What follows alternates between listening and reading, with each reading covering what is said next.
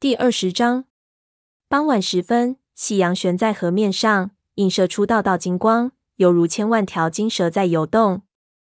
火星站在太阳石的高处眺望河族领地，沐浴着阳光的温暖。他喃喃道：“不知道明天会是什么样子。”沙风摇了摇头，没有回答他，只是紧紧贴在他的身旁。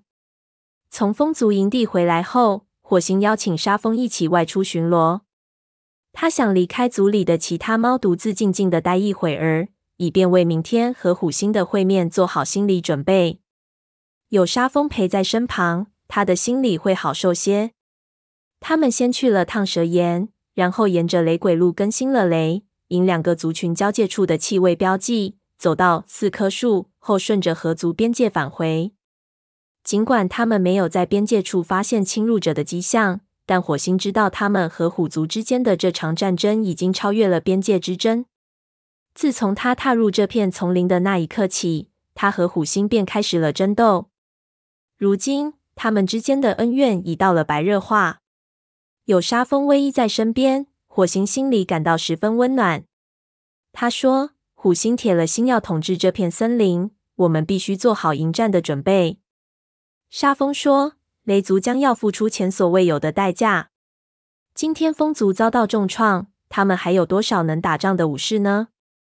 虽然他显得有些心烦意乱，但火星知道，不论有没有风族的支援。雷族里的每一只猫都将战斗到最后一刻。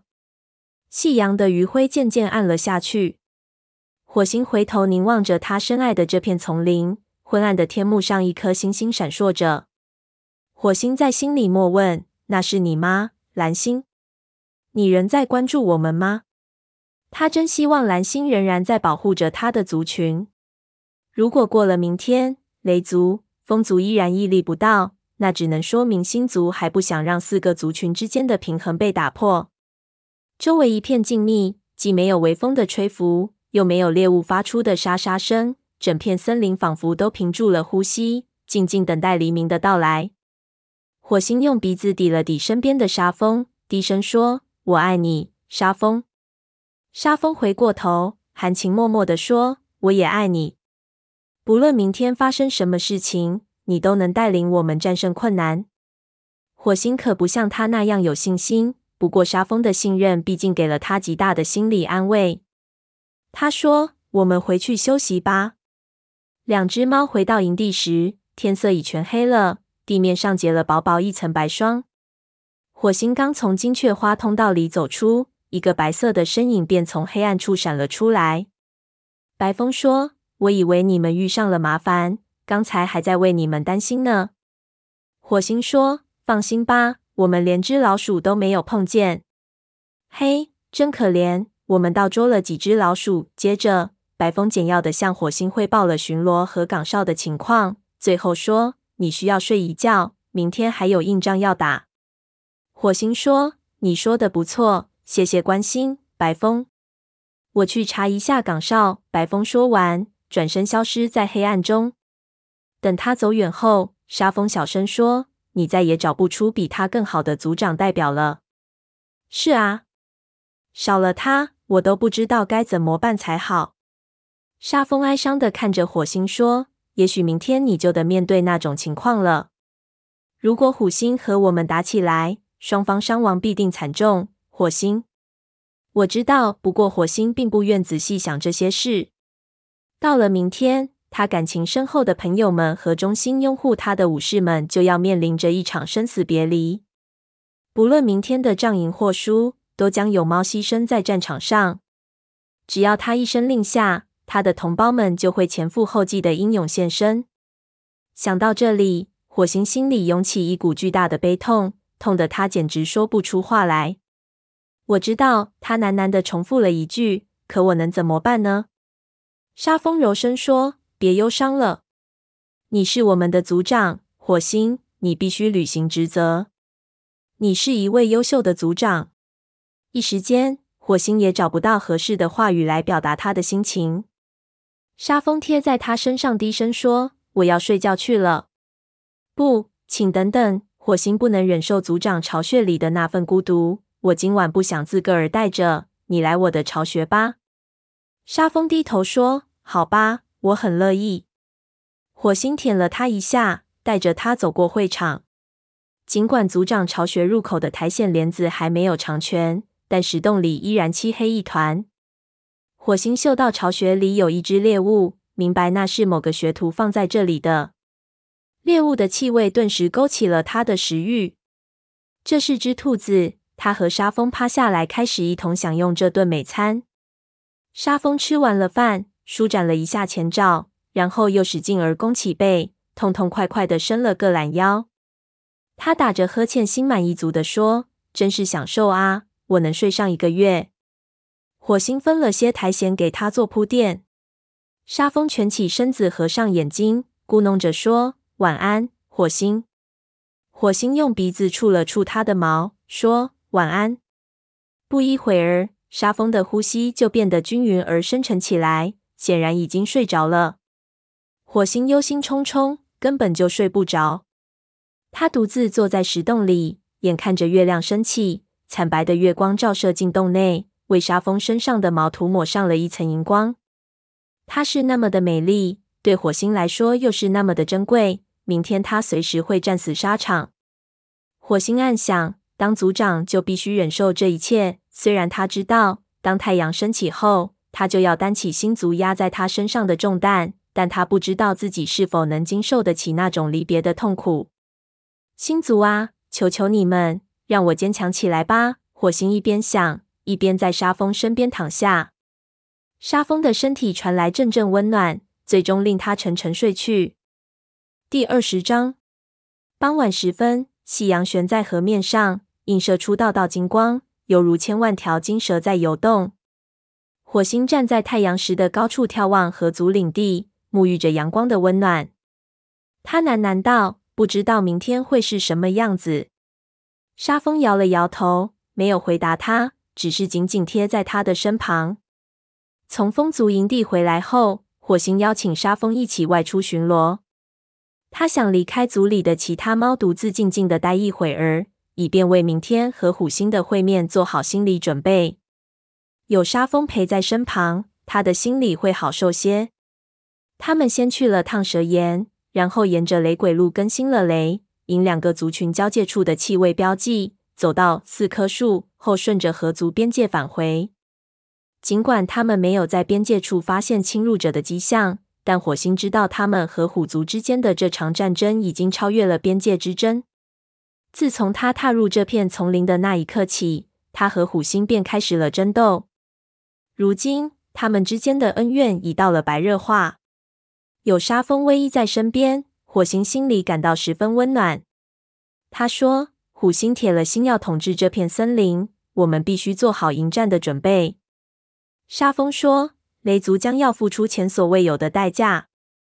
今天风族遭到重创，他们还有多少能打仗的武士呢？虽然他显得有些心烦意乱，但火星知道，不论有没有风族的支援，雷族里的每一只猫都将战斗到最后一刻。夕阳的余晖渐渐暗了下去，火星回头凝望着他深爱的这片丛林，昏暗的天幕上一颗星星闪烁着。火星在心里默问。那是你吗，蓝星？你仍在关注我们吗？他真希望蓝星仍然在保护着他的族群。如果过了明天，雷族、风族依然屹立不倒，那只能说明星族还不想让四个族群之间的平衡被打破。周围一片静谧，既没有微风的吹拂，又没有猎物发出的沙沙声，整片森林仿佛都屏住了呼吸，静静等待黎明的到来。火星用鼻子抵了抵身边的沙风，低声说：“我爱你，沙风。”沙风回过头，含情脉脉地说：“我也爱你。不论明天发生什么事情，你都能带领我们战胜困难。”火星可不像他那样有信心，不过沙风的信任毕竟给了他极大的心理安慰。他说：“我们回去休息吧。”两只猫回到营地时，天色已全黑了。地面上结了薄薄一层白霜。火星刚从金雀花通道里走出，一个白色的身影便从黑暗处闪了出来。白风说：“我以为你们遇上了麻烦，刚才还在为你们担心呢。”火星说：“放心吧，我们连只老鼠都没有碰见。嘿，真可怜！我们倒捉了几只老鼠。接着，白风简要地向火星汇报了巡逻和岗哨的情况，最后说：“你需要睡一觉，明天还有硬仗要打。”火星说：“你说的不错，谢谢关心，白风。我去查一下岗哨。”白风说完，转身消失在黑暗中。等他走远后，沙风小声说：“你再也找不出比他更好的组长代表了。”“是啊，少了他，我都不知道该怎么办才好。”沙风哀伤地看着火星说：“也许明天你就得面对那种情况了。如果虎星和我们打起来，双方伤亡必定惨重。”火星，我知道，不过火星并不愿仔细想这些事。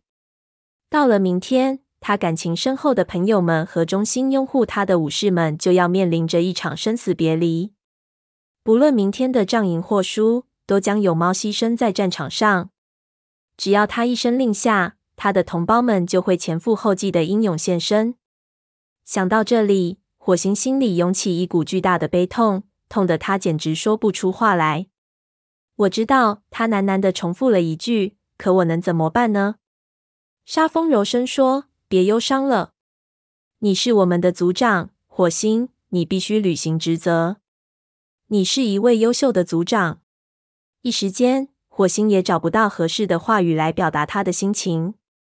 沙风贴在他身上，低声说：“我要睡觉去了。”不，请等等。火星不能忍受组长巢穴里的那份孤独。我今晚不想自个儿待着，你来我的巢穴吧。沙风低头说：“好吧，我很乐意。”火星舔了他一下，带着他走过会场。尽管组长巢穴入口的苔藓帘子还没有长全，但石洞里依然漆黑一团。火星嗅到巢穴里有一只猎物，明白那是某个学徒放在这里的。猎物的气味顿时勾起了他的食欲。这是只兔子。他和沙风趴下来，开始一同享用这顿美餐。沙风吃完了饭，舒展了一下前爪，然后又使劲儿弓起背，痛痛快快地伸了个懒腰。他打着呵欠，心满意足地说：“真是享受啊！我能睡上一个月。”火星分了些苔藓给他做铺垫。沙风蜷起身子，合上眼睛，咕哝着说：“晚安，火星。”火星用鼻子触了触他的毛，说：“晚安。”不一会儿，沙风的呼吸就变得均匀而深沉起来，显然已经睡着了。火星忧心忡忡，根本就睡不着。他独自坐在石洞里，眼看着月亮升起，惨白的月光照射进洞内。为沙风身上的毛涂抹上了一层荧光。她是那么的美丽，对火星来说又是那么的珍贵。明天他随时会战死沙场。火星暗想：当组长就必须忍受这一切。虽然他知道，当太阳升起后，他就要担起星族压在他身上的重担，但他不知道自己是否能经受得起那种离别的痛苦。星族啊，求求你们，让我坚强起来吧！火星一边想。一边在沙风身边躺下，沙风的身体传来阵阵温暖，最终令他沉沉睡去。